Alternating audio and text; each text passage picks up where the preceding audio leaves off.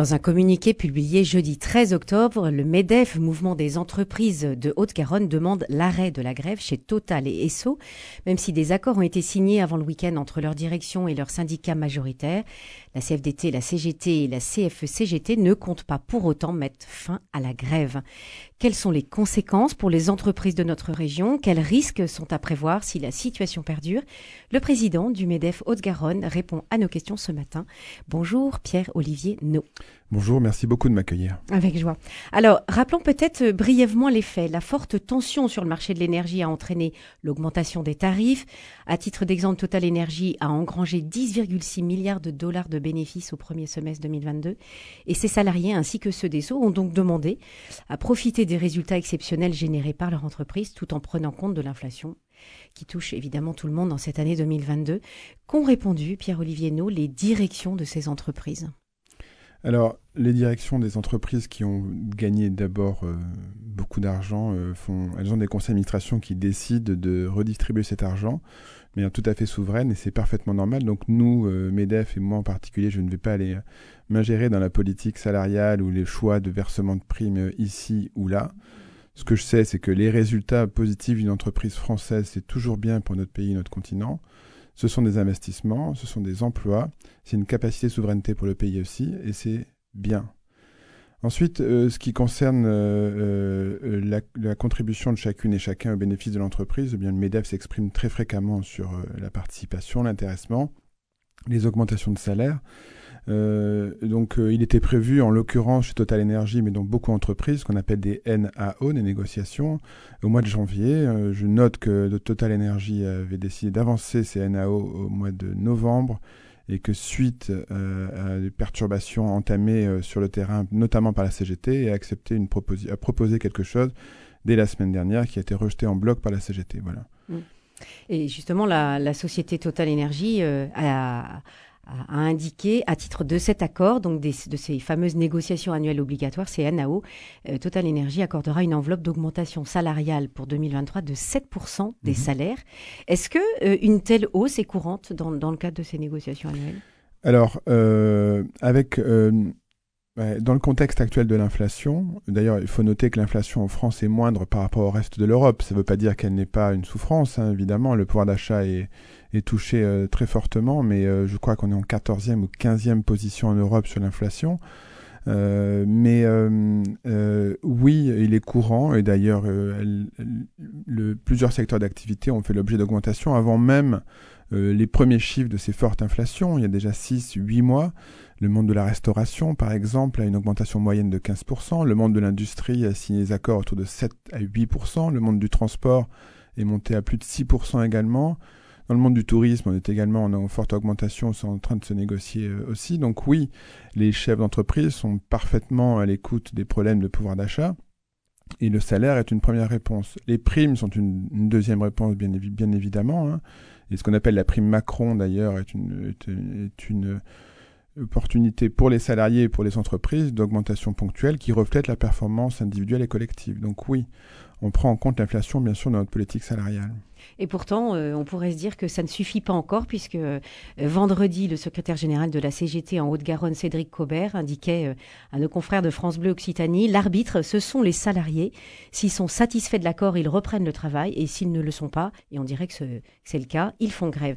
Cédric Cobert appelle à manifester demain, donc mardi 18 octobre, et il reproche notamment au MEDEF de mettre de l'huile sur le feu. Que lui répondez-vous? On va pas, on va pas trop jouer sur les mots, mais euh, euh, si on met de l'huile sur le feu, ça veut bien dire qu'il y a du feu, et le feu, en l'occurrence, c'est la CGT qui l'a mis, quoi. Donc, euh, l'arbitre, c'est pas les salariés, l'arbitre, c'est pas le patron non plus, l'arbitre, c'est le dialogue. C'est la capacité à s'écouter, à se mettre autour d'une table et à se parler pour trouver une solution. Et cet arbitre-là, en l'occurrence, la CGT, cet arbitrage-là, le refuse absolument. Elle est dans une posture totalement politique, politicienne, je dirais et absolument pas tourné vers euh, l'avenir du travail, vers le salarié, mais plutôt totalement individualiste. Euh, d'ailleurs, euh, toutes les organisations syndicales ont accepté les propositions qui ont été mises sur la table, sauf la CGT. Et comme par hasard, les élections sont bientôt au sein des syndicats, des mouvements syndicaux. Donc, je, note qu'on est à 150 personnes à peu près, toutes CGT qui ont décidé de bloquer le pays. Et c'est parfaitement inacceptable parce que ça bloque pas les chefs d'entreprise, ça bloque le travail, ça bloque les salariés, ça bloque leurs collègues. Et en disant ça, je ne mets pas de l'huile sur le feu je ne fais qu'un constat, je regarde les faits tels qu'ils sont aujourd'hui. Voilà. Hmm. Des conséquences euh, euh, qui sont, qui sont euh, embêtantes. La CPME 31 s'inquiète aussi de la possible annulation de, des salons professionnels, et notamment ce salon des professionnels de l'industrie en Occitanie, la SIAN, qui doit se tenir à partir de demain, pourrait payer les pots cassés de la pénurie de carburant. C'est le président de la SIAN, Vincent Aguilera, qui l'indiquait le, qui le, avant, avant ce week-end. Quelles, conséquences d'une telle grève voyez-vous pour les entreprises de notre région? Alors, euh, d'abord, si on parle de conséquences en ce moment, déjà, il y a des problèmes graves dans les entreprises. C'est les coûts de l'énergie qui touchent évidemment tout un chacun dans son foyer, mais également toutes les entreprises.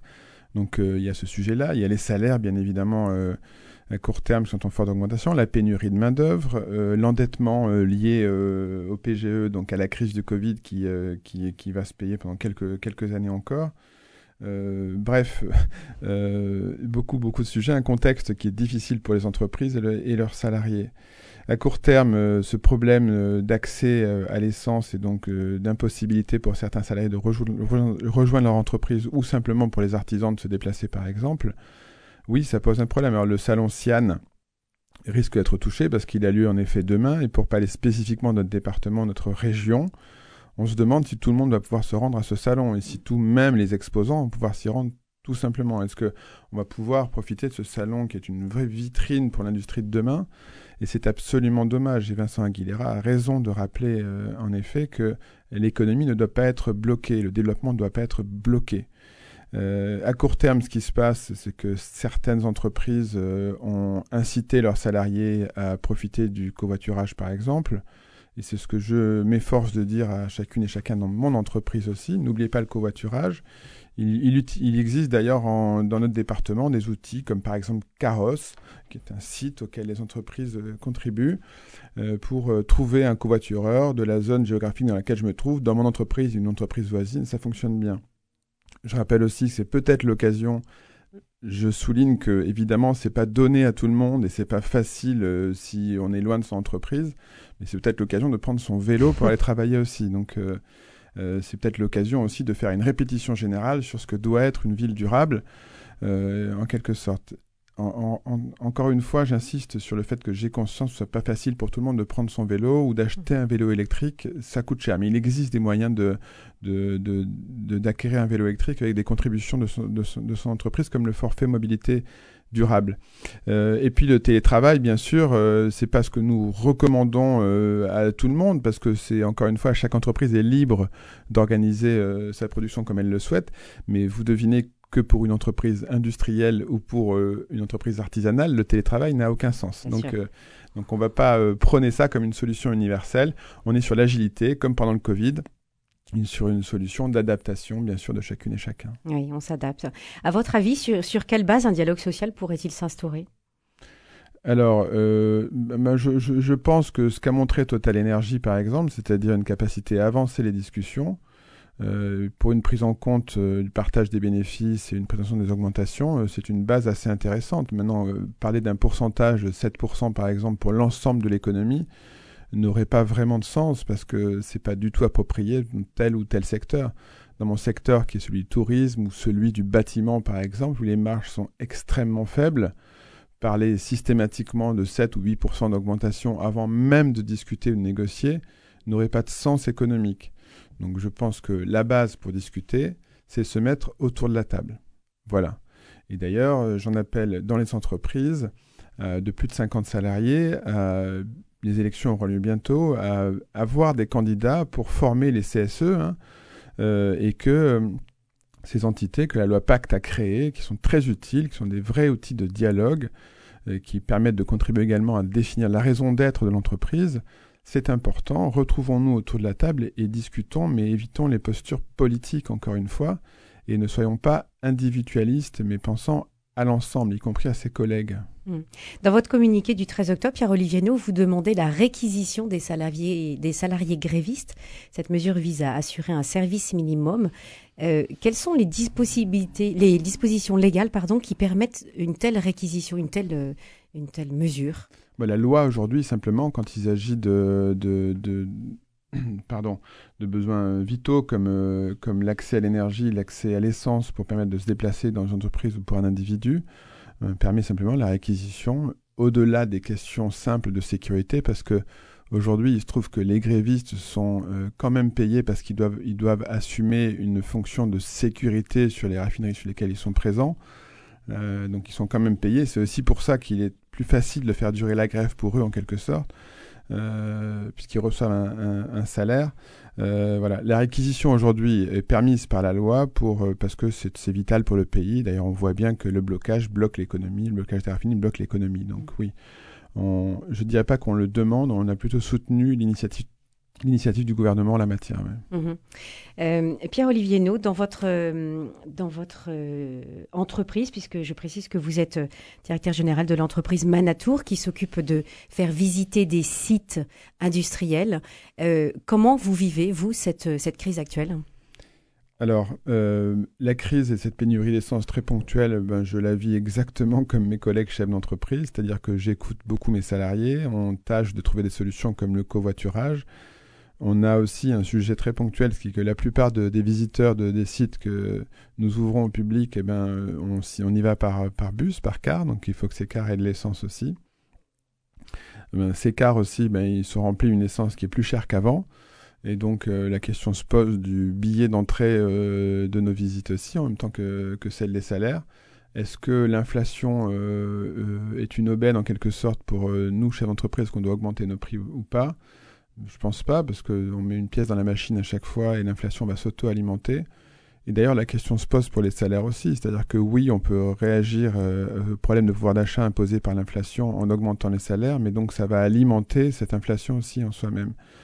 Donc c'est euh, un problème. Donc nous, moi, dans mon entreprise, je travaille avec mon CSE précisément euh, pour trouver des solutions ponctuelles, mon comité social et économique, pour trouver des solutions sur le sur les salaires et, euh, des solutions aussi autour du, ben, par exemple, du forfait mobilité durable pour inciter chacune et chacun à venir à vélo. D'ailleurs, j'en appelle à la collectivité publique également pour qu'il y ait plus de pistes cyclables sécurisées, faciliter l'accès de nos salariés jusqu'à nos entreprises, de même qu'il y ait plus, si possible, ben, d'infrastructures de transport collectif pour qu'on puisse éviter de prendre nos voitures au maximum. Mmh, voilà, un message qui, j'espère, euh, portera du fruit. Je précise que les différentes préfectures d'Occitanie ont interdit toujours hein, d'acheter du carburant en bidon et certaines préfectures accordent euh, des accès prioritaires à, certaines stations-service pour les services de secours et les véhicules de force de l'ordre.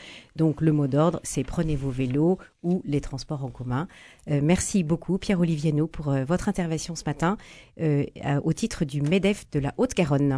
Merci beaucoup de votre accueil encore une fois et vous venez de souligner l'importance du civisme de chacun euh, sur les bidons d'essence par exemple. Et, euh, je n'ai pas appelé chacune et chacun à la responsabilité, mais euh, je crois qu'en tant que citoyen, on doit tous faire attention à ce genre de choses. Merci infiniment. Merci à vous.